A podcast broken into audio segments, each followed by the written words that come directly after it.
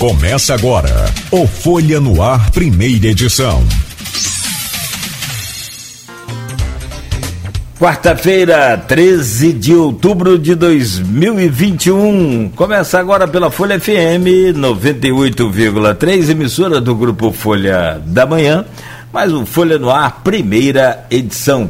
Temos a presença do Leonardo Mantena, diretor de esportes da Fundação Municipal de Esportes de Campos e também professor de educação física do Isicenza, do Senza e ainda gerente de esportes da Secretaria de Educação. Então, tem pauta aqui para a gente fazer uns três programas aí, tipo aquelas séries de TV por assinatura. Meu caro Leonardo, é um prazer recebê-lo aqui no Folha no Ar, primeira edição. Seja bem-vindo, bom dia. Bom dia, bom dia Nogueira, bom dia Neto. É, feliz né, pelo convite, honrado. É, um bom dia também para todos que, que nos escutam, que nos assistem. Estamos aí, pronto para colaborar, espero corresponder. Leonardo, então vamos lá, vamos começar com essa questão que é muito complicada, porque todas as atividades esportivas, atividade física não, não podia parar porque as pessoas precisam de atividade física, porque a gente sabe que isso colabora até mesmo com a questão da imunidade, enfim. Era uma questão que precisava ser mantida. Ao mesmo tempo, você não podia desenvolver projetos de atividade física com muita gente para evitar aglomeração. É, com as flexibilizações que vem acontecendo, isso vem mudando, vem mudando. Hoje, qual o panorama na Fundação Municipal de Esporte dos projetos que são desenvolvidos? É, tem restrição de público? Ainda não tem? Qual o panorama dos projetos de esporte do município hoje devido à pandemia? Então, Neto, é, no, no, início dessa pandemia, né, a gente de alguma forma entendia, a gente estava, até o mundo estava procurando entender de que forma esse vírus se comportava. É, se demorou até um, um tempo bem significativo para que a gente entendesse né, e comprovasse o quanto a atividade física é, é importante no processo, né, até de questão da imunidade, né, é, de manter não só o, a, o, corpo né, em atividade, mas também a parte psicológica, né? E a gente sabe o quanto a atividade física é importante nos dois sentidos, da saúde mental e da saúde física. É, no processo mais recente, a gente vem entendendo que a vacina veio surtindo efeito. A gente tem aí dentro do processo do município o, o Charbel, que é um, um conhecedor dessa área né, da, de doenças é, de epidemias, né? E ele vem mostrando o panorama, o, o, país, de alguma forma, o mundo veio evoluindo, a gente um pouco atrás de, de, países mais desenvolvidos. E a gente foi entendendo esse feedback que os outros países mais avançados estavam tendo. A gente sempre com um, dois meses de atraso em relação aos outros países. Falo de, de Europa e de Estados Unidos, né? Que também sofreu bastante. E os países é, é, orientais também, e aí a gente vem entendendo que a gente precisava se preparar, e ainda continuamos nos preparando, mas já com uma condição melhor de trabalho, é, e procurando entender se já estava na hora, a vacina nos, nos deu tranquilidade né, de estar tá retornando devagar para as atividades. Hoje a Fundação do Esporte ela ela ela está no processo de crescimento, acho que de modo geral tudo, né?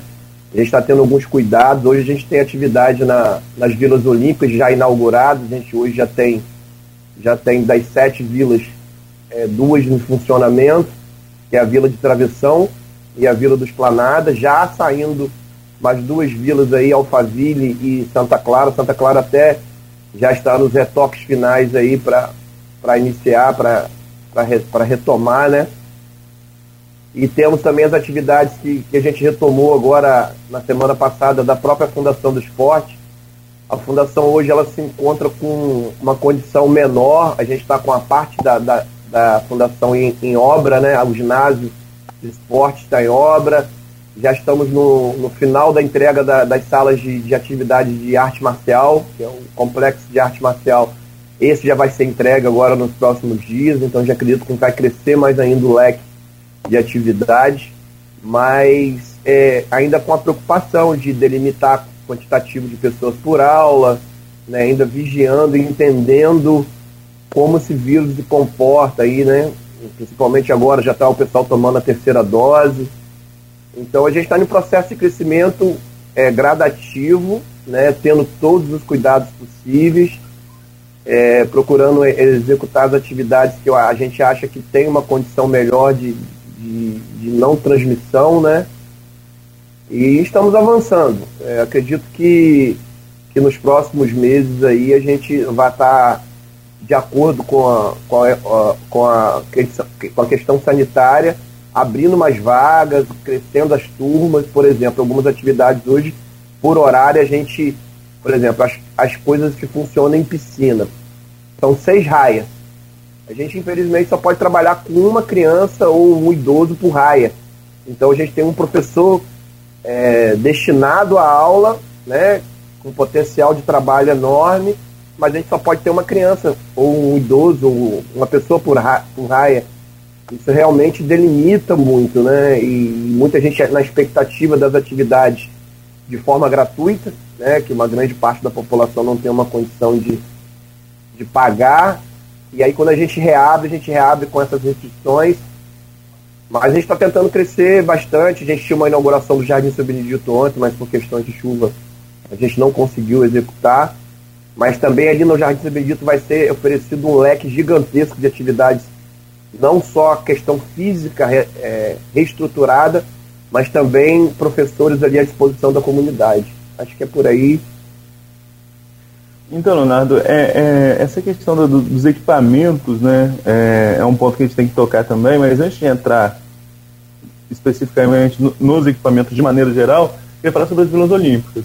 É, você falou aí algumas que já reabriram, duas na Esplanada e... e travessão, travessão. Travessão. Santa Clara que está para reabrir, como você falou que ela está nos retoques finais, tem mais uma prevista. O prefeito Vladimir tinha anunciado a reabertura das sete ainda neste ano, né? A gente está vendo que o tempo está curto, já estamos em outubro.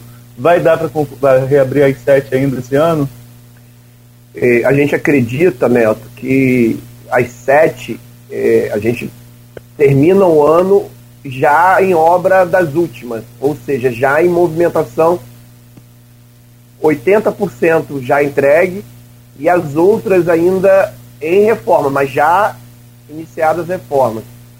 Então a gente quando traça metas, a gente até existe uma possibilidade de conseguir com que todos estejam. Mas a gente está preocupado, a do Joaquim, a do Joaquim, por exemplo, é uma vila que a gente praticamente vai ter que refazer toda ela, né? É uma vila que está realmente muito destruída, assim como a do Alphaville, que está em reforma agora. Algumas delas estavam em situação muito, todas estavam muito ruins, mas duas ou três bem desgastados, isso toma um tempo maior das empreiteiras, das empresas que estão fazendo. Então a gente às vezes traça algumas metas e essas metas às vezes não acontecem por uma questão mesmo de deteriorização que elas se encontravam. É justamente nesse ponto que eu queria tocar também. Essa paralisação que aconteceu desde o ano passado, né? É a mesma coisa de quem tem a casa na praia e não vai lá nunca na casa. Quando você volta, está pior do que quando você vai observando aos poucos, vai conservando o que precisa, vai é, reformando o que precisa ser feito dentro de casa. Então, nesses equipamentos de públicos acontece o mesmo. Esse período fechado, é, de maneira geral, não só as vilas olímpicas, como que vocês encontraram os equipamentos de, de esporte de maneira geral e o que tem sido feito para que isso possa voltar a ser utilizado sem oferecer risco ao usuário? Então, o, o que é, o, esse para mim foi o maior desafio para a gente, né, para a gestão, para o governo, é, a forma que a gente encontrou a vila não se trata, como você relatou, apenas de uma situação de, de que quando a, a casa está fechada, a tendência é que ela fique é, é, deteriore, né? Ela fique, ela vá caindo, vamos dizer assim. Né? Casa da praia, a gente usa isso realmente é, é fato. É, é, a gente deixa aberta, a gente está com gente dentro, está com vida dentro, a coisa parece que se mantém de pé. Fecha, realmente a tendência é que caia mas não se trata só disso. É, infelizmente, é, um, é, é, é, triste falar isso, mas aquele tempo que a gestão passada ficou sem, sem, pagar, sem pagar, a gente ficou sem vigia. É, quando eu falo a gente, é o nós como população, né? Nós ficamos aí o ano de 2020 totalmente com as vilas abandonadas, a nível até de segurança então, na verdade, não se trata só de deteriorização do tempo por estar fechado. As vilas foram totalmente saqueadas. Elas foram roubadas por descaso, aí eu posso falar como desportista, não como gestor, né? É triste a gente falar isso, mas foram de não sobrar nem, nem caixonete de parede, pra você ter ideia, vaso sanitário, torneira, chuveiro, tudo que você possa imaginar que pudesse ser arrancado, foi arrancado. Algumas vilas menos porque eram em locais que a própria população zelou. Duas ou três, elas tiveram cuidado que a própria população não deixou que fosse, mas as outras, elas foram, vamos dizer assim, depenadas, vamos dizer assim. Então é um processo realmente, na questão física, é, de reconstrução. Assim como a cidade está passando, as vilas não não está sendo diferente. A gente está tá tendo que reconstruir e refazer tudo aquilo que foi deixado. É, eu, eu gostaria de entrar no assunto justamente nesse ponto. O Arnaldo citou um exemplo muito bom, que é a Casa na Praia, que se não, não reforma. É, tem outros clássicos também, mas esse eu acho que é o melhor citado pelo Arnaldo. Mas aí você já citou sobre o desafio, que esse foi um dos maiores né, desafios de refazer, reconstruir praticamente, em alguns exemplos aí que você deu. Agora, na minha humilde opinião, e aí é a minha preocupação, é a manutenção, talvez a maior dificuldade, porque fazer é uma coisa, dar manutenção é outra. E aí entra o problema né, dessa equipe, tanto de segurança, de conservação, de, de, de, de, de manutenção. Como é que está essa, essa questão de, de, de contingente, de equipe, né, é, para tomar conta dessas vilas? Porque se deixar de novo, do mesmo jeito, vai acontecer tudo que aconteceu, como você já citou aí. O pessoal leva até caixonete da, da, da, da, da parede. É uma loucura, né? Então, como é que está a sua equipe? O que, que você tem de preparado aí após essas reformas todas né, para zelar por esses patrimônios? Então, o, a gestão, o governo entendeu que não, não podíamos cometer o mesmo erro, né? É, o mesmo descaso, vamos dizer assim.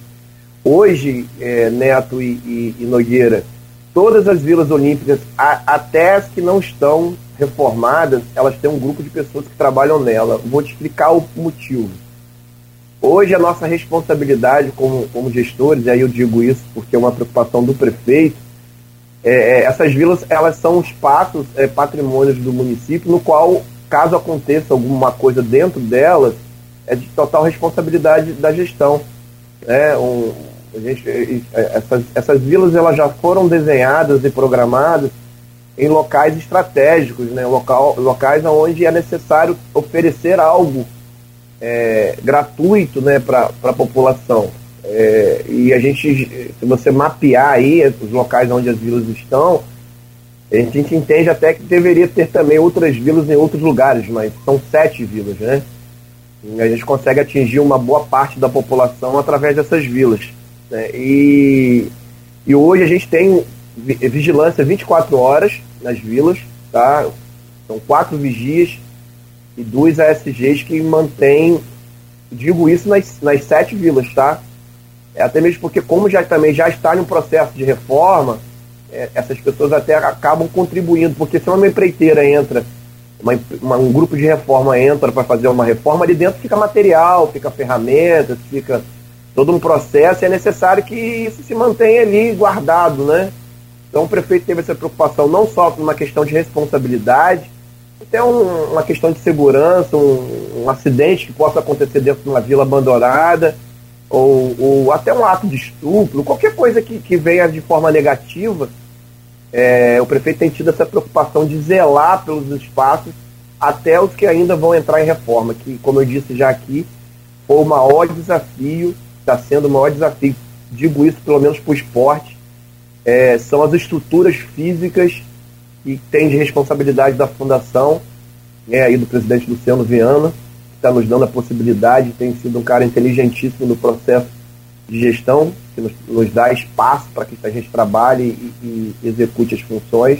Então, respondendo a tua pergunta, a gente está com um grupo de trabalho em todas as vilas, não só nas vilas, Cláudio. As pessoas às vezes têm uma visão da, do, da questão esportiva é natural, a Vila Olímpica já é um nome muito né, mas a gente também tem quatro espaços bem interessantes. A gente tem quatro quadras que a gente chama de quadras federais, que foram quatro quadras federais que, quando o garotinho era deputado federal, ele construiu uma espécie de complexo, uma espécie de ginásio, mini ginásio com vestiários, que tem um em Farol de Santo Tomé, um no Turf, um no Santa Rosa e um no Jockey Clube. Esse, esses espaços também se encontram Santa Rosa e, e Jockey Clube, que já está em atividade. Ele também tem esse grupo de vigia, de, de, segurança, né? Que é 24 horas, porque é prontão 12 por 36, são quatro vigias e dois ASGs. Então, o prefeito tem estado, tem sido uma tônica dele de manter esses espaços físicos seguros e também com a manutenção em dia. Esse é o maior desafio, mas ele tem, a gente tem conseguido dar conta disso. Mantendo, você está no, cargo desde quando? Desde o início do governo? Não. Não, eu, eu na verdade, eu, eu estou num processo já desde final de 2019, nesse projeto que foi inaugurado, foi dado no Trianon na, na, na sexta-feira, que é o projeto Esporte Vida, que é de uma emenda parlamentar, de Vladimir ainda, deputado federal. Ele teve a felicidade de bater o escanteio e correr na área para cabecear, né? Ele usufruiu de um. De um tá, tem sido uma tônica do governo a gente conseguir fazer com que as coisas aconteçam com, com verba é, estadual e federal. Acho que o Vladimir tem tido muito sucesso nesse sentido. E ele conseguiu aí, trazer para o esporte uma emenda parlamentar que era dele, trouxe para dentro dos espaços físicos. Eu estava envolvido nisso de uma forma direta e também na questão da Secretaria de Educação, que é uma coisa que eu acho que vocês vão abordar um pouco mais para frente. E, e agora, com algumas mudanças que houveram dentro da Fundação do Esporte, eu também estou podendo contribuir nesse processo é, dentro do dentro da fundação. E aí estou podendo atuar e contribuir também dentro da Fundação do Esporte. Mas aí de três meses para cá, com a entrada de Luciano, eu também estou contribuindo com a fundação. É o que eu queria ouvir sua opinião, até como, como atleta, como professor de educação física, é, é justamente em relação a, a essa mudança.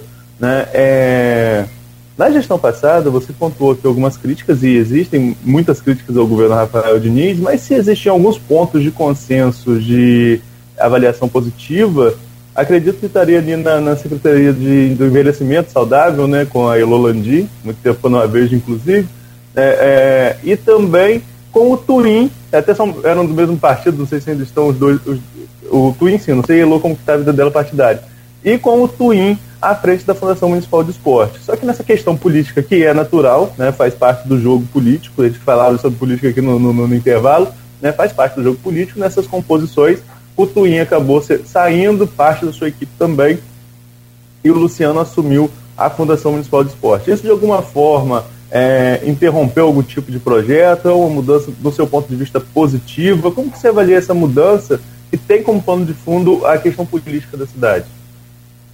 É, Neto e, e Nogueira, eu, eu tenho, eu tenho, eu, talvez eu, vocês vão se assustar com, com o que eu vou dizer. É, eu hoje tenho, estou com 44 anos, né? Eu tive a possibilidade de ingressar na Fundação do Esporte com 18 anos de idade. E eu, até o, o final do governo Rosinha, eu estive é, de forma ininterrupta na Fundação do Esporte. Eu trabalhei com todos os presidentes de fundação, desde Lulu Beda até o início do governo Rafael Diniz. É uma questão também que não, não, não escondo de ninguém, sempre fiz parte do grupo político é, que, que hoje está à frente da prefeitura. É, falo isso por convicção, porque não dependo de política, né? Como vocês sabem, eu sou professor do, do auxiliador aí do Easy Senza, mas por acreditar em uma proposta é, do Vladimir especificamente, né? Conheço a, a pessoa e sei com o pensamento dele Existe uma questão ética, é, acho que você foi, conheço muito a Elo, né, uma pessoa que eu já conheço, porque ela é até oriunda do handball, que é a modalidade na qual eu sempre fiz parte, é o handball. Heloísa, conheço muito bem. Mas quanto à questão da Fundação do Esporte, é, eu, eu vejo da seguinte forma: os números, eu acho que o trabalho que foi feito com deficientes, um trabalho bem interessante, com, com especiais, é, PCDs, né? E, mas ao mesmo tempo entendo que os números não, não são reais. Entendo e te digo com certeza que não são reais. Tudo aquilo que foi colocado, é, até mesmo com a forma que nós encontramos a própria sede da Fundação do Esporte, é, num, num momento oportuno eu posso te colocar um relatório que foi feito. É, as estruturas físicas, a gente falou de vila, falou dessas quadras que o garotinho fez mas se vocês entendessem como nós encontramos ainda esse ano, esse ano, que ainda a gestão permaneceu, né? É, é assustador, assustador. E os números de pessoas que realizavam atividade é, é, é, é, bem mentirosa, vamos dizer assim. Falo isso como, como desportista e como pessoa que milito dentro da Fundação do Esporte, só não militei nos últimos quatro anos, e, e digo para vocês que é, esse saldo que o esporte teve na gestão Rafael Diniz, ela não é real. E digo isso baseado em números. Então, já que você perguntou, eu fiz questão de responder dessa forma. Não é real. Em, é, respeito as pessoas que estavam lá à frente, até mesmo porque muitas delas são colegas de profissão, a gente também tem que ser ético mas eu também não posso fugir à minha responsabilidade como gestor e de prestador de contas para a população do esporte, é que os números são é, bem mentirosos. Isso, isso eu posso uh, ser real e falar a verdade para vocês. Aí fica para você, né? Bom, se você. Ah. E Nogueira. Fica para vocês aí, mas eu digo isso como pessoa que conviveu dentro da secretaria durante todo esse tempo. Não convivi nos quatro anos, mas acompanho e sei como é que as coisas funcionam. Perfeito. Você quer passar esses números para gente? Olha, é, na verdade, Cláudio, eu, eu, é até ruim falar isso, né? Nós chegamos na fundação no meio do ano agora, no mês de junho, né? De junho para julho. Se eu te disser que não tinha um cadastro feito não, não se deixaram um, um, número de telefone de um atendido. Os, os computadores foram todos deletados, não tinha uma planilha, não tinha nada. Mas eu sempre tive ciência de que esses números não eram reais. É isso eu estou te falando por pessoa que eu caminho dentro do esporte, eu trabalho, as pessoas que trabalham dentro do esporte, os colegas de profissão, é, eu tinha esse, esse, esse, feedback até como, como desportista e como, como professor de educação física, que aqueles números que foi até divulgado em campanha política, aquilo estava muito longe de ser real. A maior prova é que não ficou um cadastro lá, a gente não conseguiu, Cláudio, ter acesso a um telefone de um pai de um. Já que a área que foi tão batida de forma positiva foi a área de deficiente físico, né, dos especiais, e a gente tem que ter um carinho enorme, e, a, e essa gestão já está realizando um trabalho bem interessante com os deficientes. É, esses números, eles para mim, estão muito distantes de serem reais. Né? Eu costumo dizer uma coisa, pode ser até um pouco agressivo, mas uma mentira bem contada várias vezes ela se torna verdade. Né? É, eu não estou dizendo que o trabalho não existiu, mas que os números são, são longe de ser reais, isso eu posso te garantir. Infelizmente. Nesse caso, infelizmente. Nesse caso, nesse caso do, do acompanhamos algumas competições internacionais, né, que o teve até destaque com, com, com alunos do Para Esporte. É, e houve essa cisão, né, quando, essa cisão política, que eu já citei anteriormente, do Twin com, o Vladimir, lá na questão do Código Tributário, e aí vocês for lembrar tudo aqui, mas enfim, né, foi naquela divisão ali do Código Tributário, e aí tinha também pessoas indicadas do Bruno, do Bruno Viana, que também estariam compondo aí a Secretaria de a, a Fundação Municipal de Esporte. Quando houve essa cisão, o principal impacto, no meu ponto de vista, foi a saída do Para Esporte da Fundação, né, e aí o Raul Palácio abriu lá as portas da UF para receber o projeto. É, como que você avalia essa divisão, esse projeto sair da fundação e como que a fundação está se preparando para oferecer um projeto parecido para atender a desportistas com algum tipo de deficiência? Neto, a gente, a gente já está com dentro das, das instituições né, que trabalham, a PAI, a PAP, a POI, a gente já tem profissionais nossos trabalhando dentro dessas instituições, tá? As nossas atividades, é, de modo geral, elas já estão sendo é, destinadas, a gente tem um espaço específico dentro da Fundação do Esporte, das Vilas Olímpicas, para esse, para já existe uma reserva de vagas, não só para os especiais, mas também para os idosos. Então, a cada turma de 20 pessoas, por exemplo, a gente tem ali para idoso e para deficiente quatro vagas para um, quatro vagas para outro.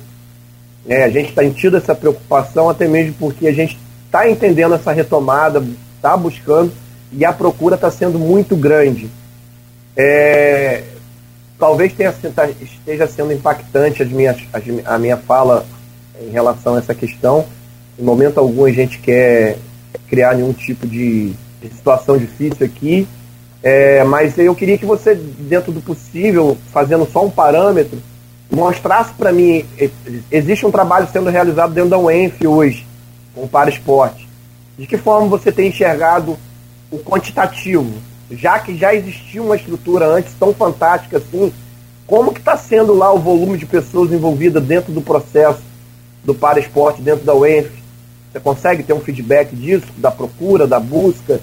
Do quantitativo. números agora não tem. A gente pode até tentar aqui. Eu posso até acionar algum assessor aqui para a gente tentar conseguir, mas agora de imediato não tem. Então, a gente, a gente já está sendo bem feliz lá com o trabalho que a gente está fazendo, até mesmo porque a gente está dentro das instituições, acho que uma forma bem, bem simples.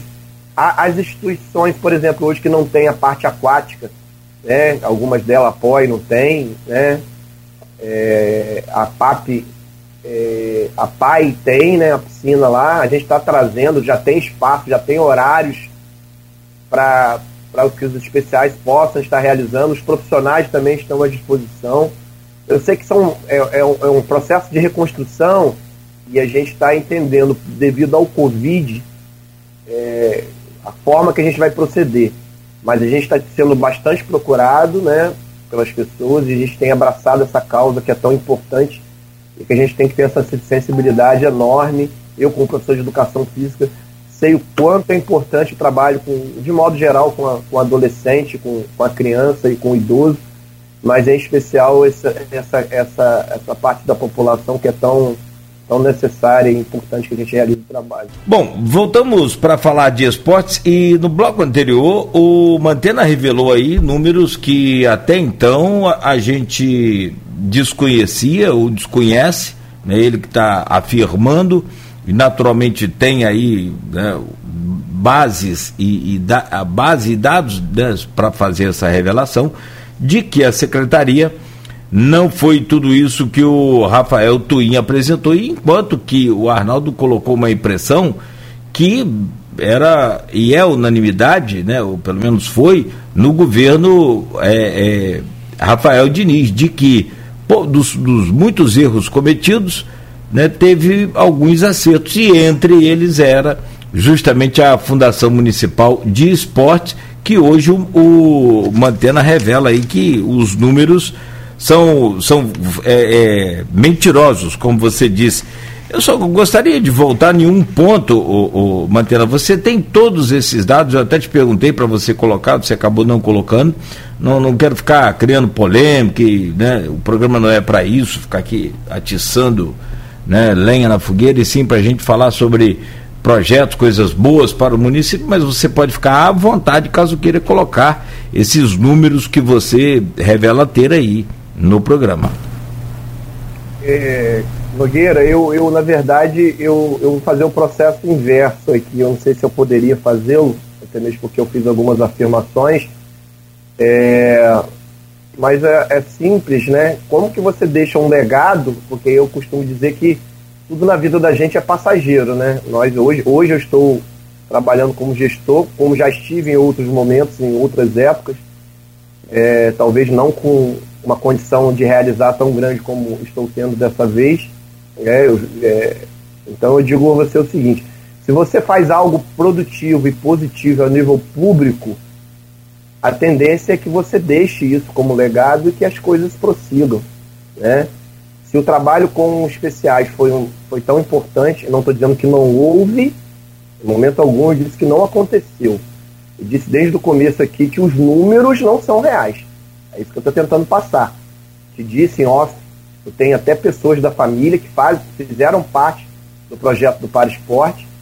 É, essa questão, Neto, que você colocou sobre é, resultados que foram parar até em, em Dubai, né, que foi uma viagem que fez. Quando você fala em, em Olympic Special, é uma instituição na qual realiza de forma mundialmente esses jogos. É, só que esses jogos, ele, é, o trabalho do, dessa, dessa, dessa instituição ela é realizado nas atividades com pessoas ditas, né? Porque a gente fala assim, ditas normais e especiais, né? Por exemplo, uma equipe, uma equipe de futsal, de futebol que foi para esses jogos, de vôlei, ela tem ali pessoas normais e especiais, né? Então a gente tem que realmente estar observando e entendendo esses números é, para que a gente possa ter uma condição melhor de fala. Por exemplo, para mim foi assustador eu ouvir tudo que eu ouvi durante toda a gestão e chegar na fundação e, e não encontrar um cadastro. Você não achava uma ficha de um aluno que fez atividade lá. Eu não sei se nunca existiu ou não sei se na saída levaram, mas é fato que a gente não tem um cadastro de nada lá. Não ficou nada para gente como, como respaldo. Se você faz algo positivo, Cláudio, eu acredito que tudo que ficar dessa gestão que não, não, não vai durar para sempre, o que tem que ficar de positivo, até como, como responsabilidade de uma pessoa que está frente no poder público, é deixar lá, ué, vamos seguir com o que foi positivo e quem entrar aqui vai seguir com o trabalho. A gente não achou, Neto, uma ficha. A gente não, os computadores estavam todos em branco. Os poucos computadores que nós encontramos. Né? Gente acho que encontrou dois ou três computadores em funcionamento na fundação. É a forma que a gente encontrou a estrutura da base. Hoje, para a gente falar de esporte em campo, o primeiro lugar que a gente tem que se retratar é a Secretaria de Esporte, que fica na Rua do Gás, Rua dos Goitacazes, né? Antiga ABB, eu te não tem como te mostrar agora aqui, mas se eu pudesse compartilhar em outro momento, eu quero fazê-lo. Eu te mostrar imagens de como a gente encontrou a Fundação do Esporte. Se você souber o que o CCZ encontrou dentro da Secretaria de Esporte, a nível de ratos, ratos, é coisa assustadora. E esse é o retrato daquilo que ficou como positivo da gestão passada, que o esporte foi o cargo-chefe. Bem, eu escutei isso algumas vezes, né? em alguns momentos, escutei. Se encontrar a fundação, que eu, eu estou, não estou me retratando a Vila Olímpica, não estou me retratando a quadras federais, não estou me retratando a outros espaços, estou me retratando ao polo, ao centro, à base. A gente encontrou totalmente entregue às baratas.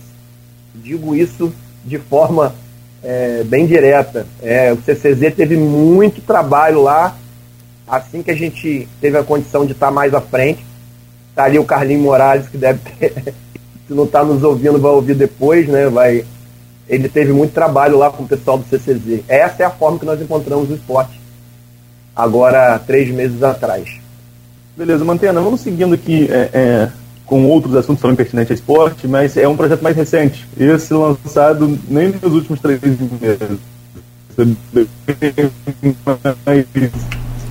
foi bem mais já citou aí no bloco anterior, é, foi lançado agora no dia 8, no ano passado. É, enfim, em relação ao esporte e vida, até Silvana Venâncio faz pergunta, ela fala que o nome é muito pertinente para o momento né, que está passando aí, essa pandemia, e a gente citou no, no, no, bloco anterior essa questão da necessidade da atividade física, é, é, é até mesmo como, como para aumentar a imunidade, nesse momento de pandemia ainda do coronavírus, se Deus quiser, com a vacinação avançando, a gente vai passar. Mas você como coordenador do, você é o coordenador do projeto, queria que você explicasse pra gente como vai funcionar esse projeto, até porque são 25 núcleos. Né? Você falou aí em quatro quadras, temos sete vilas olímpicas, tem a, a ABB, que é um espaço também que deve ser usado, mas quais serão esses equipamentos, como está sendo montado isso, como vão ser montadas as equipes, tem parcerias, parcerias com quem, como que vai funcionar o projeto? Então, é, antes de, de, passar por essa situação do esporte vida, Neto, é, é importante que as pessoas que, que que são do esporte ou as pessoas que usufruem do esporte, acho que todos aí que estão nos ouvindo também, nos assistindo, é importante que as pessoas entendam que o esporte, nós como fundação do esporte, ela, ela, o esporte tem duas vertentes. A primeira vertente é uma questão de qualidade de vida, não, não, não dizendo que é mais importante que a outra, mas é importante que as pessoas entendam que o esporte tem, tem dois, dois direcionamentos: a qualidade de vida e a questão socioafetiva, socioeducativa. Né? O esporte vida ela consegue atingir, e acho nós, como, como, como gestores, a gente tem que estar preocupado com as duas vertentes. A gente tem que se preocupar com o esporte como formação, como ferramenta educacional, como forma, é, ferramenta de formação do ser humano, que aí vem um lado muito social, né? E o lado da, do bem-estar, da qualidade de vida. E a gente tem uma visão de que no, na, na, na, questão social a gente fica muito preocupado com o jovem, né? Isso é natural, com a formação. E no outro lado, com o idoso, né? Com a qualidade de vida. Mas a gente sabe que isso, em muitos momentos isso se entrelaça. Né? A gente sabe, por exemplo, é super importante que a gente entenda quais crianças que têm obesidade infantil. Né? Então a gente também pode falar de qualidade de vida na formação, não só pode como deve. Né? Então, assim, o Esporte Vida é um projeto que ele tem um alcance é, da criança até o idoso. É, esse é um projeto de uma emenda parlamentar de Vladimir, ainda deputado federal, no qual ele destinou esse recurso. E a gente tinha dentro do processo o planejamento de executar essas atividades no ano de 2020. Então ele não, não tinha nenhum tipo de interesse é, de estar tá, tá, tá utilizando esse recurso a primeiro momento dentro do, da gestão dele, até mesmo porque ele não, não, imaginava nunca que no final de 2019 ele estaria prefeito. Ele podia planejar, entender, mas não, não imaginava, não tinha certeza que isso fosse acontecer, de estar como prefeito. Então a ideia era que a gente rodasse esse projeto em 20, ainda continue em 25 núcleos, em 25 praças públicas. A gente tinha esse interesse. O que nos preocupou muito no começo, porque assim como a gente encontrou os espaços físicos esportivos que são monitorados pelo município de forma é, são as vilas, as quadras federais, a própria fundação, mas a gente também sabia como é que se encontrava essas praças públicas no final de 2019 e início de 2020, né?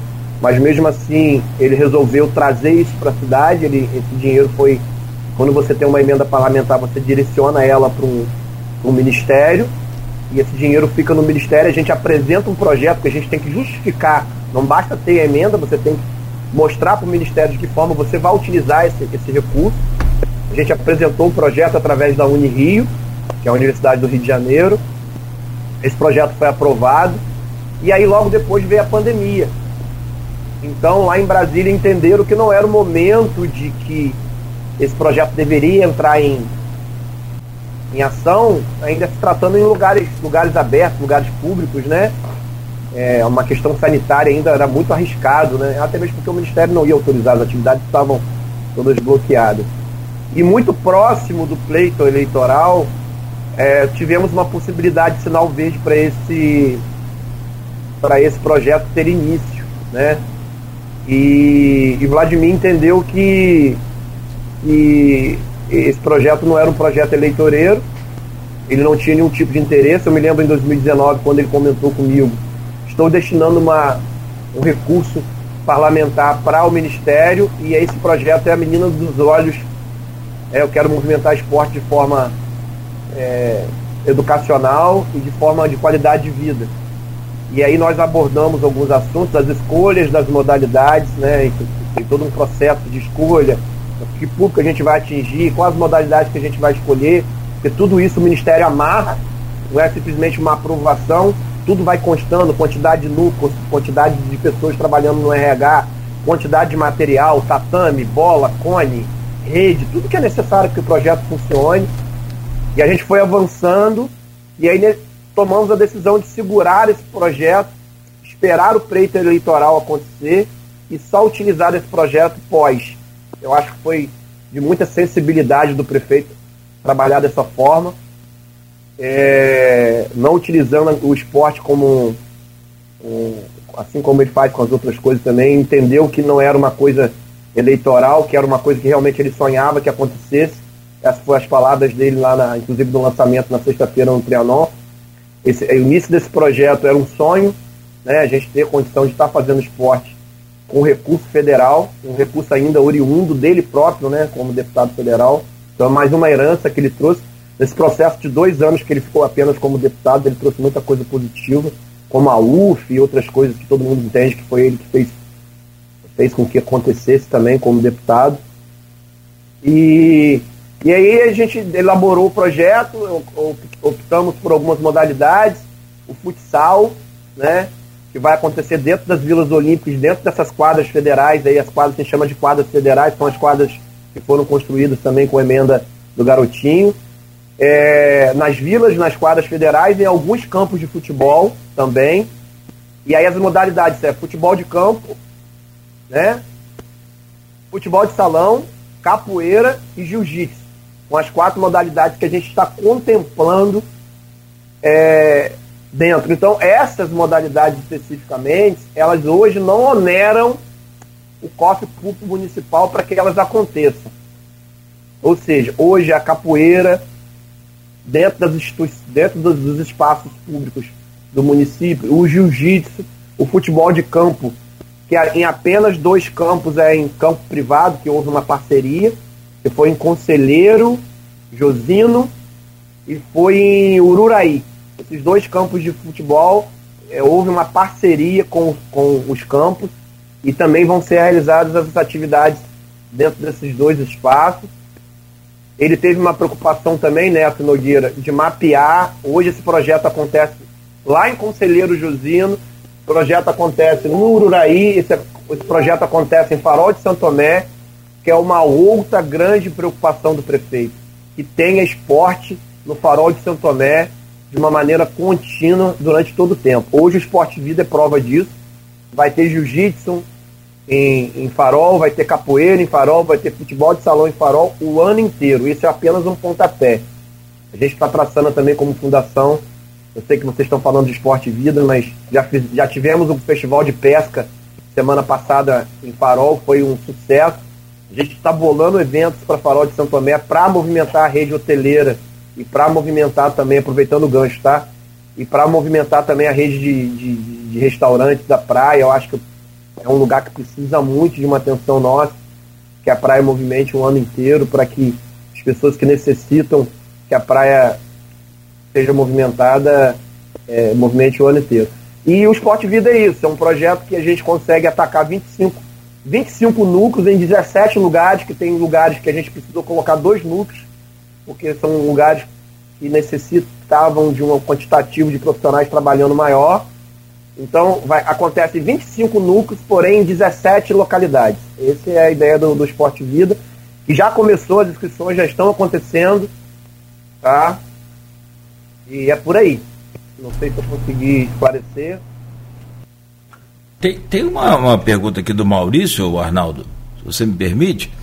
Maurício Batista, no streaming, ele pergunta aqui: são sete vilas olímpicas, a Baixada Goitacazes, a Baixada Campista, né? É, Goitacazes não tem nenhuma. Qual a, a preocupação da direção da fundação incluir essas crianças, diretor?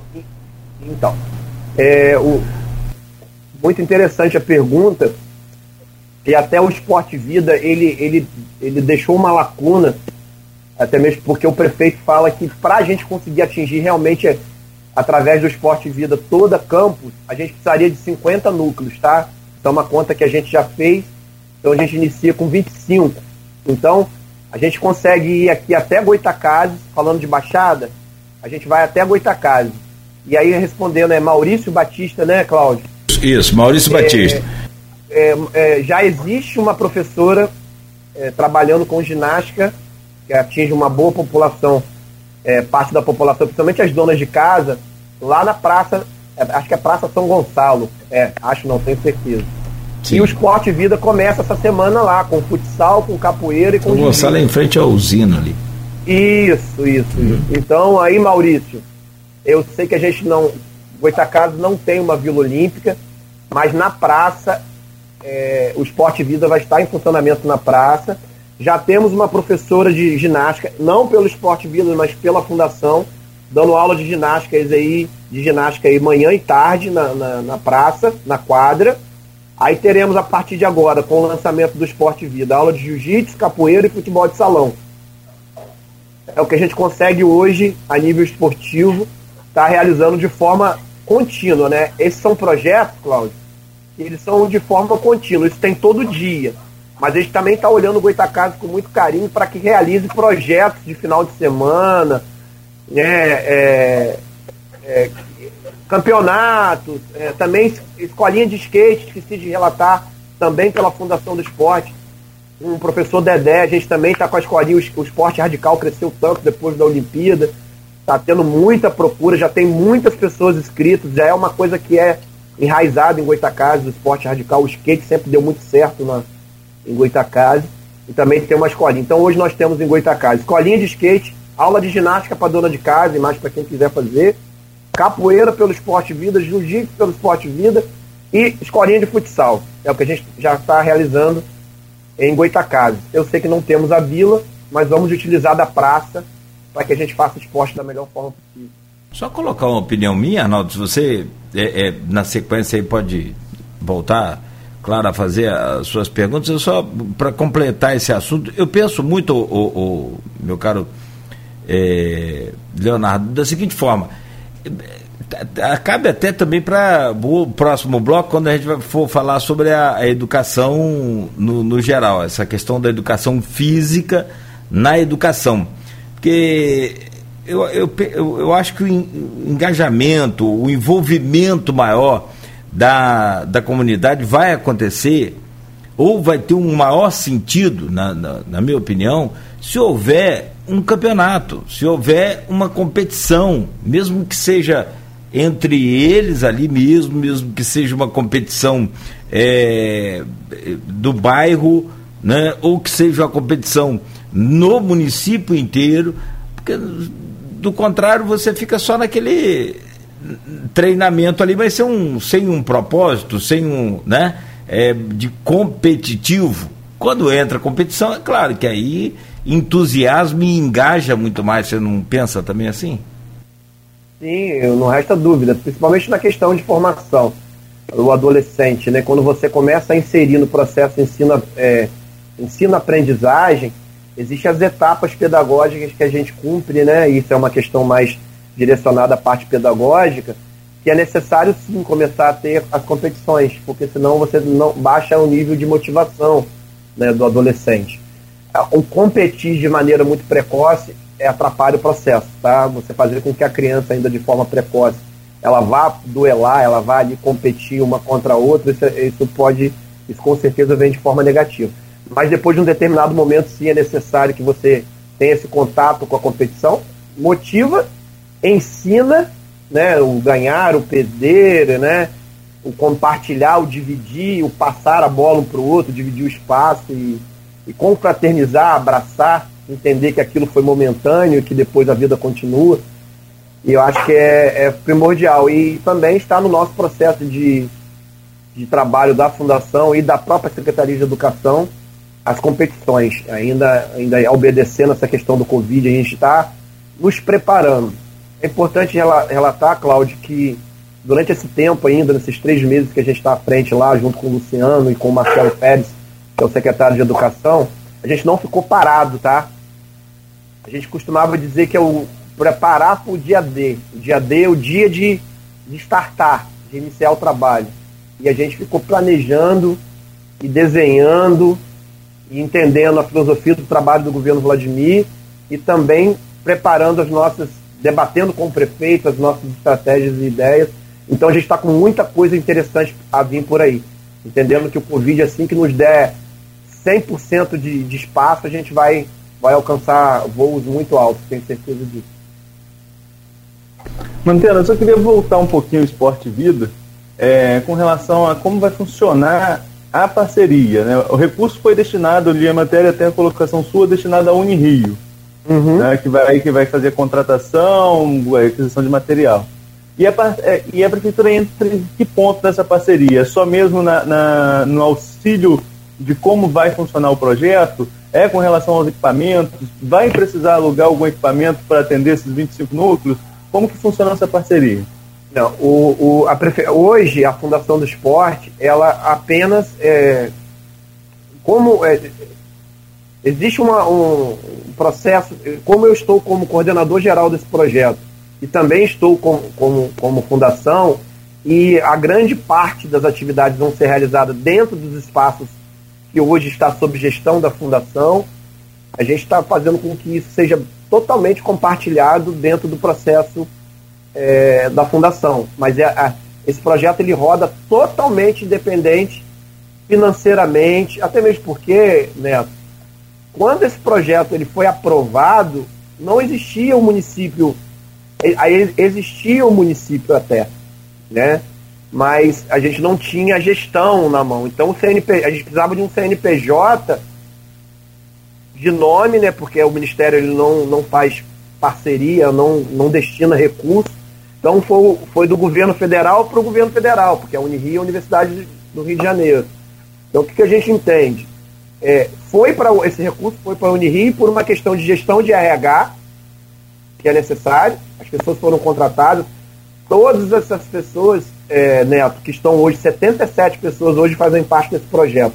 Hoje, 77 pessoas estão empregadas de forma direta dentro desse projeto. São 77 empregos gerados para o esporte. Isso eu estou falando apenas do esporte vida. Tá? É... Hoje são todos no regime de CLT, todos com todos os direitos, carteira assinada, fundo de garantia, décimo terceiro, tudo como mando figurino, contratados pelo, pela Unirio. Então, hoje a Unirio gere a questão do RH e passou pelo processo licitatório da compra de material. Né? É uma emenda, Neto, de 2 milhões de reais. Né? É um recurso bem significativo. Para tocar o esporte do município nosso, do tamanho que a gente tem, não é muito, é fato. Mas também a gente tem as outras parcerias, né, de, que o prefeito tem tanto feito aí, parcerias. Hoje, o, o restaurante popular fugindo um pouco do esporte e as próprias vilas olímpicas, elas estão sendo totalmente é, é, renovadas, é, reconstruídas com verba de parceria, não mexendo no cofre público. Isso, como eu já falei, tem sido uma tônica do governo de Vladimir. Buscar parcerias para não onerar o cofre público. Eu acho que as empresas que de alguma forma têm o seu lucro com o município, elas também, ele tem dito isso para a gente, elas também têm que dar uma contrapartida para a sociedade. Né? E, e aí, respondendo a tua pergunta, é, a fundação ela é parceira sim, mas no sentido de gestão de gestão que eu falo, porque eu tenho compartilhado, assim como o Luciano tem compartilhado muito comigo, as decisões, mas a nível jurídico, a nível administrativo, na parceria, mas não a nível de documento. O projeto Esporte Vida ele roda hoje independente do CNPJ da Fundação. Não tem nenhum tipo de vínculo com a Fundação do Esporte. Existe sim um grupo de trabalho. Hoje a gente tem a assessoria do Boinar, né, é um cara que contribui, ele, né, é, ele é o professor do IF, mas ele participa também nos, nos ajudando, assim como o Maurício Lemos e outras pessoas que estão tá no grupo. Então também dentro do Esporte Vida eu sempre ah, peço muito conselho, peço muito direcionamento, não só ao Luciano, mas também como todo o corpo diretivo da Fundação. Mas realmente esse projeto ele roda independente de Fundação do Esporte. Ele totalmente não, porque a partir do momento que a gente utiliza as, as estruturas da fundação, de alguma forma, a gente também está interligado. Mas juridicamente, administrativamente, não. Não, ele é um projeto que roda totalmente independente de Fundação do Esporte. Volto com você, meu caro Arnaldo, abrindo aí, né, neste é, bloco, por bloco. favor. Abriu o canal. Eu estava conversando com, com o Leonardo aqui, a gente falar também de, de esporte de maneira geral. Né? No primeiro bloco você falou da situação do americano, que tem uma, Missão difícil hoje, jogando em Cardoso, com torcida, mas é, jogando hoje, precisando vencer por três gols de diferença, 3 a 0 para levar por pênalti, ou quatro gols de diferença para poder avançar aí na Copa Rio, avançar a final da Copa Rio, né? o americano está na semifinal. O Goitacás passa por uma crise gigantesca, acho que não é segredo para ninguém essa crise aí que o Goitacás vem passando. É, inclusive vai trocar a comissão técnica de novo, tem matéria também na página 8 de no, da, da, da, edição de hoje da Folha da Manhã, matéria do Matheus Berriel. Mais uma vez vai trocar, vai trocar a comissão técnica. Cinco técnicos em três meses é algo assim é surreal, né? De pensar no futebol profissional. Então, eu queria ouvir do Mantena como que ele acompanha o cenário hoje do futebol profissional da cidade, dois times que já foram considerados grandes do Rio de Janeiro, né, e hoje passam por essa situação. E tem até uma pergunta no grupo de WhatsApp do programa, né, tem alguém perguntando aqui, deixa eu só dizer de quem é a pergunta para dar o crédito, né, que, do Leonardo Gaia. Por que a prefeitura não ajuda os times profissionais da cidade? Há possibilidade da prefeitura é, é, ajudar? E aí, só para engatar logo e deixar você falar mais, mais tempo, Leonardo, você falou no bloco anterior com relação às empresas incentivarem, né, é, é, retornarem alguma coisa para a sociedade. O que, a Fundação pode fazer para que, para que as grandes empresas que estão no município ou no entorno, como o caso do Porto do Açul, por exemplo, usem a lei de incentivo ao esporte para ajudar essas equipes aqui da cidade? Então, é, respondendo primeiro em relação a essa questão da pergunta, depois a gente fala dessa questão do incentivo. O porquê. É, fazendo só um paralelo, não sei se eu vou conseguir direcionar bem, mas a gente, a, a gente quando a gente executa o trabalho com esporte, com a criança, e aí eu vou trazer um paralelo para trazer para a realidade do futebol, que é a paixão nacional, não tem para onde correr. No processo de formação, a gente trabalha muito a, a parte cognitiva do, da criança e aí a gente ensina a criança a, tomar decisões, né? E aí ela traz isso para a vida. Eu costumo dizer que se eu fosse dono de alguma empresa grande, a primeira pergunta que eu faria numa entrevista é se, se aquela pessoa que está ali à minha frente ela foi do esporte. Porque eu acho que através do esporte a gente forma líderes, formam pessoas com, com, com dinâmica, com, com velocidade de raciocínio rápido, porque a, a parte cognitiva ela, ela é bem trabalhada. A gente tem observado o prefeito aí, acredito que ele, ele deve ter passado pelo esporte, porque muitas das vezes a, toma, a gente toma, tem que tomar decisões e às vezes as decisões são tomadas de maneira muito rápida. Ser gestor é isso, né? E falar de futebol em campos, já vamos falar de campos, é, e aí trazendo para uma realidade também do país, é falar da paixão nacional. E aí vem sempre essa pergunta: o que por que a fundação ou a prefeitura não ajuda os times de futebol? Primeiro, eu acho que os, os clubes de futebol, a gente pode falar de Goitacás americano, mas a gente sabe que tem o Rio Branco, tem o, o Roxinho também, né? O, o Campos, né? Atlético.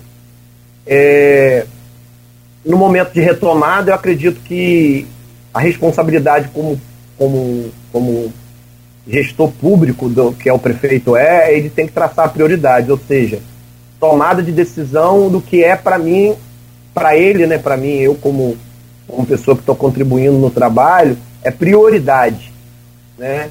Eu acho que a prioridade hoje, principalmente na saída dessa questão de pandemia, é qualidade de vida, né? A gente sabe que volta a falar, vou sempre falar e vou retomar. É paixão nacional, sim, o brasileiro e o povo campista também é apaixonado por Goitacás, por americano e pelos outros clubes também aí que estão estão sempre no cenário. Mas hoje a gente vê que não é, não é prioridade. O que a gente precisa também trazer, tirar da cultura, a gente levou muito e muito tempo colocando na conta da, do município é, os clubes de futebol. Por exemplo, acho que o primeiro passo que os clubes de futebol têm que ter é, é se livrarem dos problemas que tem dentro do TCE todos eles têm graves problemas, pelo menos os dois. Eu não sei hoje como é que está o americano, mas o Goitacai sei que sim. Não sei o americano como se encontra hoje. Mas o primeiro passo que acho que os clubes têm que ter é, é se regularizar no Tribunal de Contas do Estado. Por questões de prestação de conta, por não ter tido transparência muitas das vezes, e aqui eu não estou também levantando nenhum tipo de nada negativo, mas eu tenho certeza que um, um dos maiores problemas hoje que os clubes têm a nível de receber recurso público é a condição que eles têm de certidão negativa que não tem.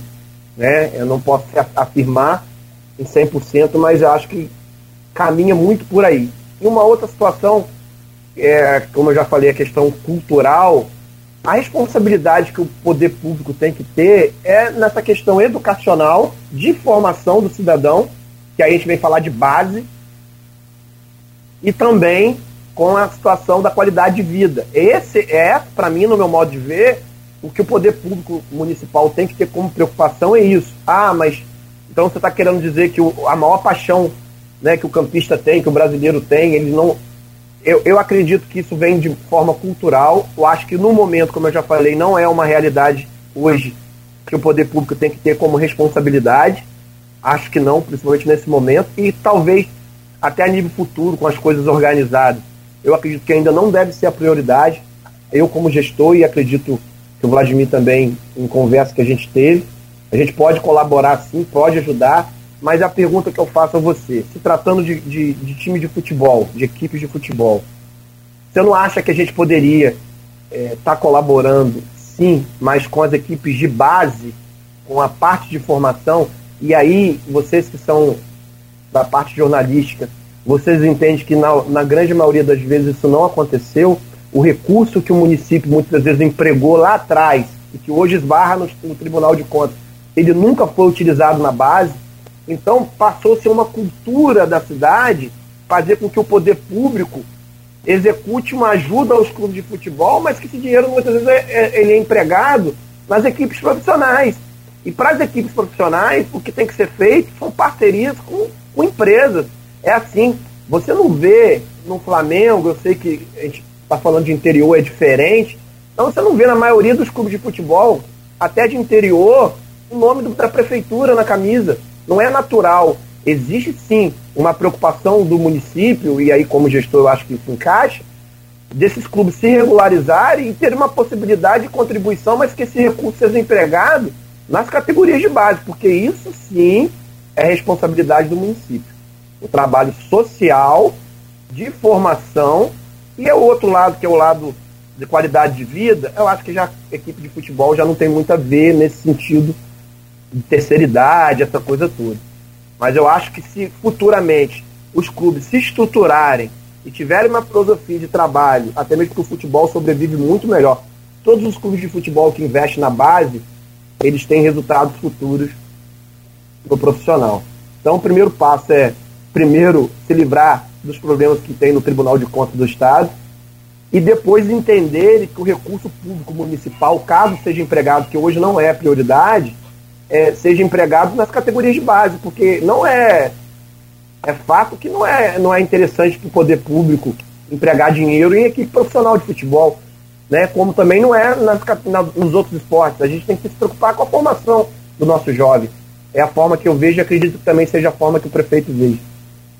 E agora com relação a essa lei de incentivo que eu citei, né, de conseguir captar isso junto a grandes empresas, é, você acha que a fundação deve participar de alguma forma, seja no auxílio, é, é, fazer uma ponte? Como poderia participar?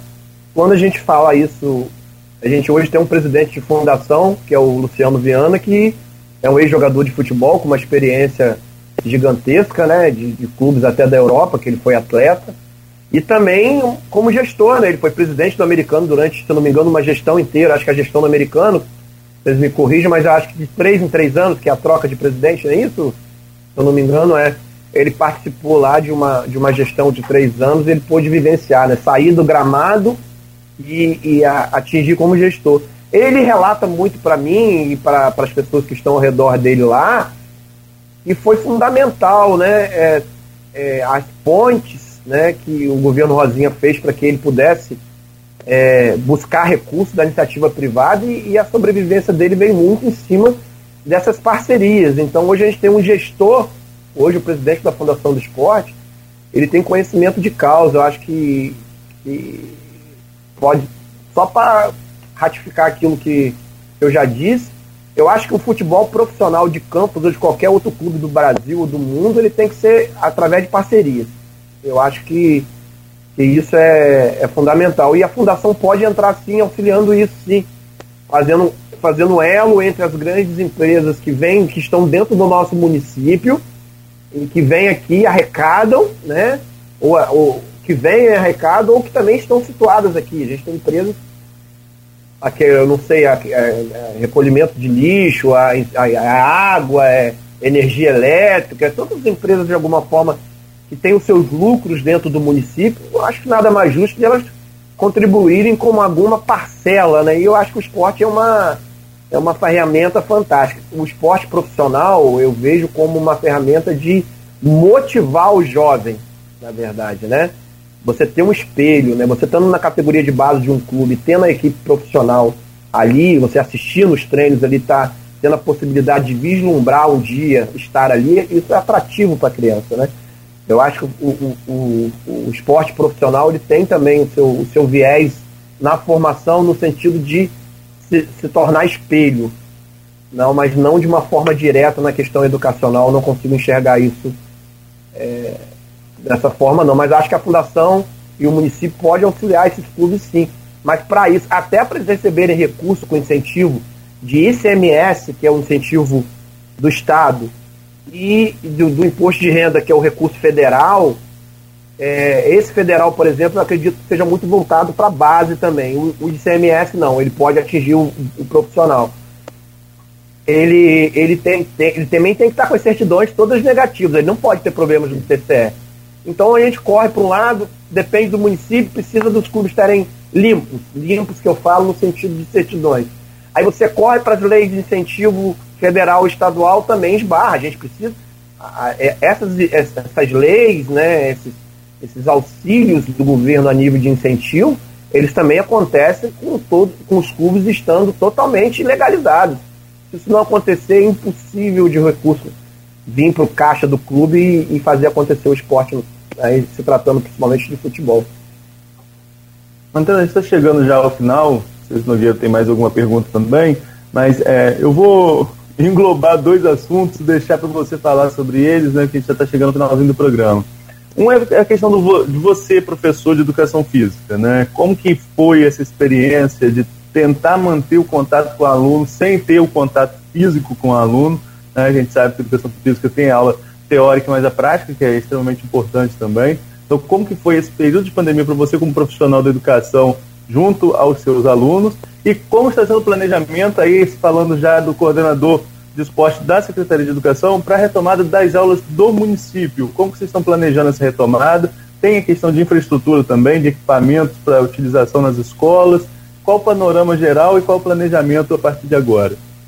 Pode parecer, Neto e Cláudio, repetitivo, mas é, assim como aconteceu na fundação, na educação não está sendo diferente. Eu, primeiro queria mandar aqui, aproveitar mandar um abraço para o Marcelo Pérez, que é o secretário de, de Educação da cidade, um cara altamente técnico, um cara conhecedor demais. Pouco, conheci poucos com conhecimento educacional e como o Marcelo Pérez é, e também deixar um abraço para o Luciano Viana, também um cara fora do comum, formidável. Mas agora trazendo para a realidade da, da educação, é, desafia as escolas também numa situação muito difícil. Marcelo travando uma batalha enorme na reconstrução das escolas, na revitalização das escolas. As escolas também foram encontradas de forma muito difícil, algumas delas, uma grande maioria delas ainda, porque a coisa está sendo muito gradativa. O processo público é um processo né, de liberação, de licitação, de reforma. Tudo é muito moroso, isso é natural, não é só em campos, é de modo geral, né?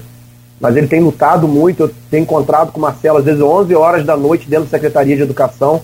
Já tive reunião com ele 10 da noite, 11 horas da noite. É um cara que trabalha de forma incessante. É, a, gente, a gente enfrentou a pandemia com uma dificuldade enorme, porque a gente, a gente é, lecionou de forma é, remota. O que, que é a forma remota? E uma, vai o um material para o portal, no qual os alunos têm acesso a esse portal. Os que não têm acesso à internet, eles podem ir até a escola, retirar esse material, tá? E tirar as dúvidas. Na grande maioria, porque se tratando de, de poder público municipal, a grande maioria das pessoas que de alunos que estão lá tem um poder aquisitivo baixo. Então, muitas vezes ele tem que esperar o pai chegar do trabalho para pegar o celular do pai para tirar as dúvidas no, no, no telefone, com, diretamente com o professor, das dúvidas que ele teve desse material que ele pegou ou na, no, no portal ou que ele retirou diretamente na escola de forma impressa. Né? Esse foi o primeiro momento. No segundo momento, as escolas foram abrindo de forma híbrida. Né? Três escolas, quatro, a gente está com prognóstico de até agora em novembro já terem 70 escolas é, no sistema híbrido, né, que é o sistema completando um terço da carga horária de forma presencial. Mas vou dizer que o maior desafio realmente está né, tá sendo a forma que as escolas se encontram. É, é, é de chorar, é de você ir numa escola e você olhar como é que está a situação lá dentro e você quase que chorar. Mas o Marcelo tem trabalhado muito, o grupo de trabalho todo da Secretaria de Educação tem trabalhado de forma incessante e a gente pretende agora, no mês de novembro, já ter.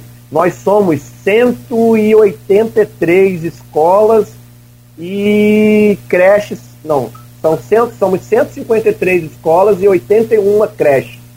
Tá? A gente pretende já estar tá no híbrido agora em novembro em 70 escolas. Botar para funcionar. Já tem algumas funcionando, se não me engano, é, é, algo em torno de 30, 35 escolas, 40 escolas. A gente pretende estar no mês de novembro já com 70 escolas funcionando, no total de 153 escolas né, e 81 creches. Somos, como instituições educacionais, somos 234 instituições né, municipais que está que, que absorve essa, essa criançada aí, né, tanto para creche como para escola. Então a gente está com planejamento, a gente se preparou, principalmente para o esporte. A gente está no processo final de compra de, de, renovar a nossa cota de material escolar, de bola, de, né, que abastece o esporte nas escolas. E eu acho que eu não tive a oportunidade de falar, é, é imprescindível o esporte ele tem que iniciar na escola. E depois a gente pulverizar isso para as vilas e para as quadras federais e para a fundação do esporte, para os campos de futebol mas tudo inicia na escola. Esse amor pelo esporte, essa vivência no esporte, o esporte que é tão importante para a formação socioafetiva, cognitiva e física motora. É, é, primordial que seja que aconteça dentro da escola. Que é onde também estão tá as pessoas que têm um conhecimento pedagógico, né? Que entendem esse processo de ensinar e fazer aprender. Esse processo de ensino-aprendizagem ela tem que acontecer realmente dentro da escola. Eu pedi para você falar um pouquinho sobre a sua experiência enquanto professor durante a pandemia, né? Como que foi esse, esse convívio com os alunos, já que não podia ter essa aula presencial. E já que a gente estourou um pouquinho do tempo, vou perguntar também, tem plano para jogos estudantis? Vocês planejam isso também? É, já vislumbram isso nesse controle de pandemia que nós estamos? Então, a gente acredita, a gente vai observar o Neto, mas eu acredito que esse ano ainda acho, acho muito difícil. A gente vai trabalhar com eventos. Os jogos estudantis, ele na verdade ele, ele precisa é, de, de, dias, né? Leva um mês, dois meses, uma faixa etária, depois a gente dá um intervalo, depois a gente vem para outra faixa etária.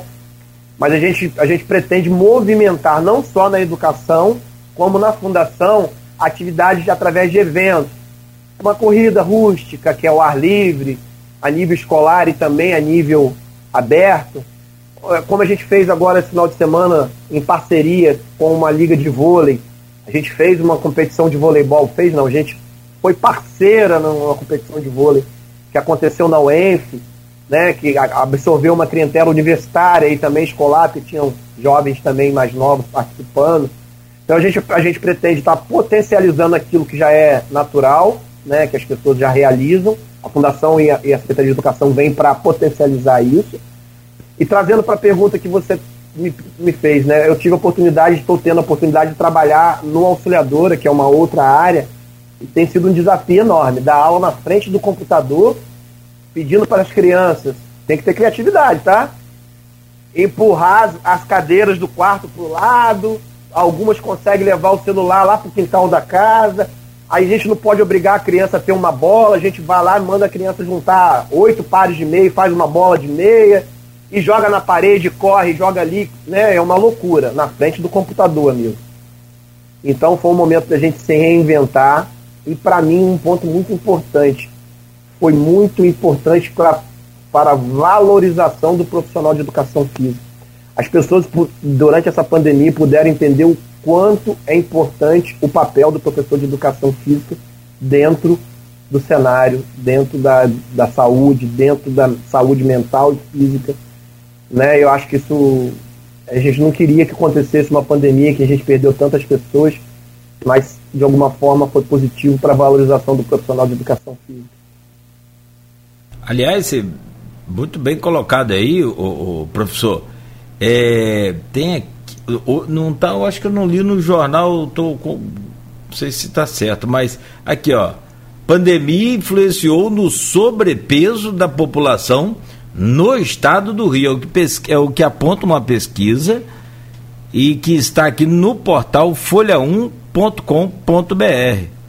Ou seja, aumentou o sobrepeso em virtude, é claro, da gente ficar confinado dentro de casa, né? Então, não, não teve como realmente. Muito difícil. A gente, Cláudio, a gente, eu sei que a gente já estourou o tempo aí, a gente não consegue, a gente consegue imaginar o tamanho do problema que a gente vai encontrar assim que a gente tiver é. 100%, é. que as escolas tiverem em atividade. A gente já tem um projeto com o professor Anderson, que trabalha, trabalha comigo na Secretaria de Educação, que é um, que é um doutor em Educação Física, o Anderson Morales, que é o filho do Carlinhos Morales, que é que é do CCZ, uhum. trabalham comigo lá. A gente já está com um trabalho já voltado no retorno das atividades de forma presencial, para a gente fazer um monitoramento da obesidade infantil. Agora, já era uma coisa que já era uma perspectiva que a gente fizesse.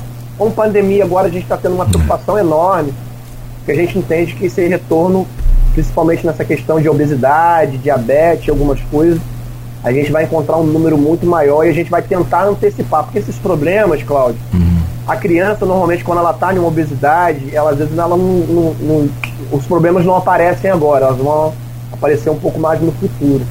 E nós entendemos que até o professor de educação física, ele também ele é, é da área de saúde, ele é da área educacional, mas ele também atua na área de saúde. Tanto que Sim. a gente vacinou dentro do procedimento Sim. da vacina também dentro da área de saúde.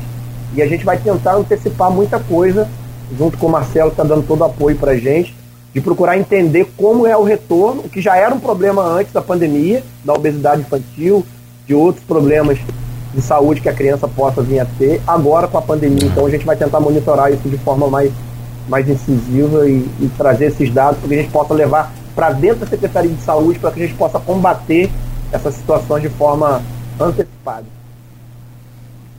Tinha um outro também, tinha um outro projeto, que o tempo voa também para caramba, passa muito rápido, mas só para fechar aqui, tinha um outro projeto que eu não me lembro o nome, Arnaldo, você me ajuda aí, por favor, é, que fechava lá aquela Togo de Barros, que na verdade o pessoal chama de, de, de, de até confundo agora aqui, essa Arthur Bernardes, quando pega lá na BR. É, né? Como é que é o nome, Arnaldo? Arthur Bernardes. Visport. É Visport. Na verdade, ali, o nome certo, é igual a 28, né? o nome certo ali é Togo de Barros. Sim. Daquele trecho do Cristo até a Beira Valão. Mas vamos de Arthur Bernardes, que fica mais, mais fácil, mas fazendo jus aí ao nome e merecidamente homenagem ao Togo de Barros. É, tem ideia de voltar com esse projeto, não? Em São então, Paulo, fe... em São, desculpa, em São Paulo fecha lá o o, o, o minhocão, né? Aos domingos. Sempre isso tem sido mantido aí. Não sei como é que está agora com o negócio de pandemia. Mas aqui esse projeto é muito legal. É, Cláudio, eu, eu não sei qual o tempo que eu tenho, mas vou tentar resumir em relação a essa pergunta. Eu achei muito pertinente. Acabou a gente caminhando por um caminho, indo por um caminho que a gente não abordou esse assunto e você foi feliz na sua lembrança. Eu tive, a, eu tive a felicidade e a possibilidade de fazer, junto com o Boiná, com o Vitor Hugo, algumas outras pessoas, o plano de governo do prefeito né, o plano que ele colocou ali no, no, no na campanha, né? E que vai lá pro, pro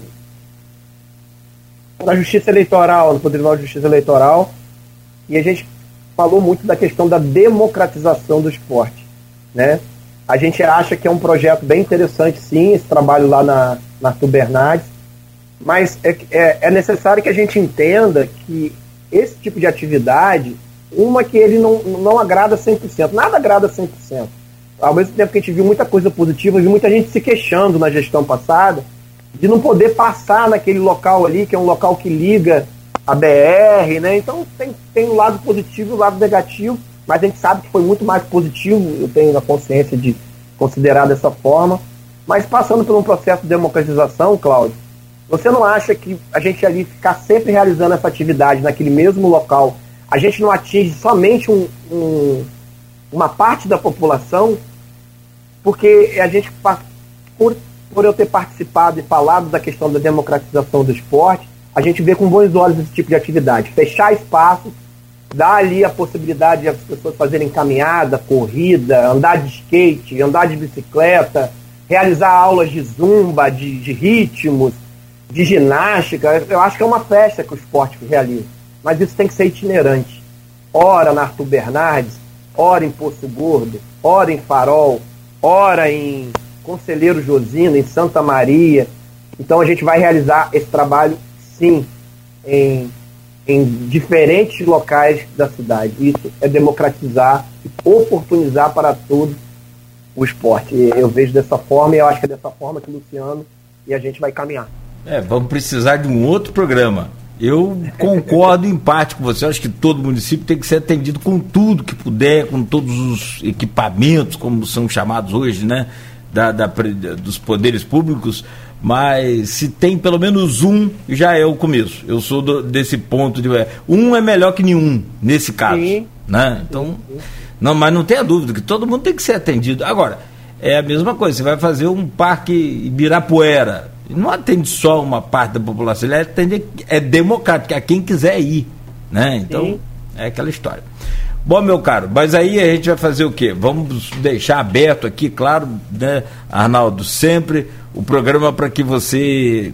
Faltou a gente falar até, Nogueira, do verão. Acho que a gente vai ter que marcar de novo aí, né? Porque Rapaz, tem, você... tem programação de verão, tem muita coisa. Volta amanhã.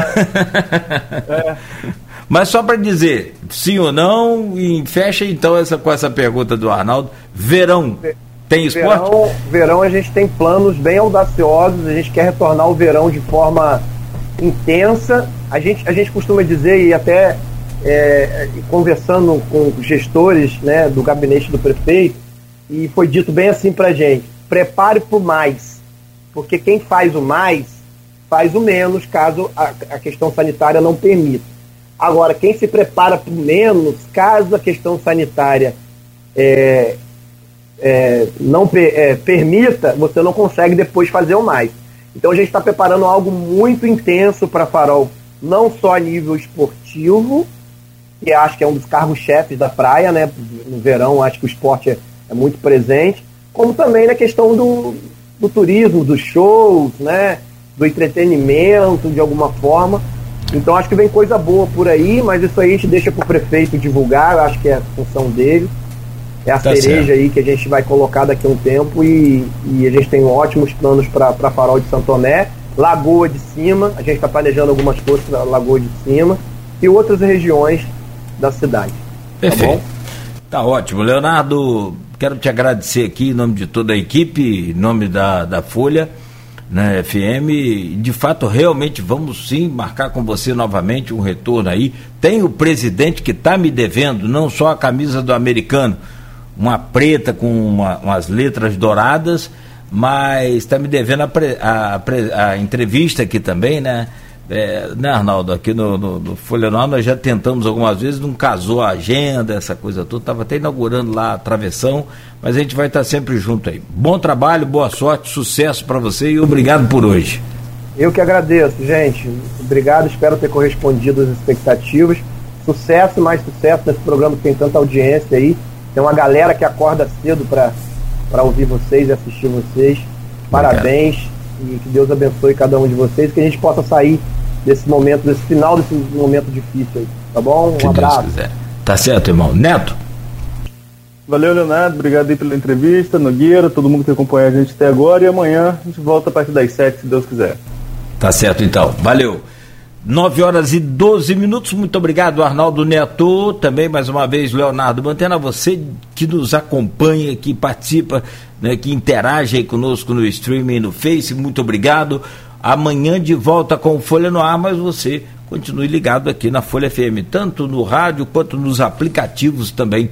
A gente está aí com você.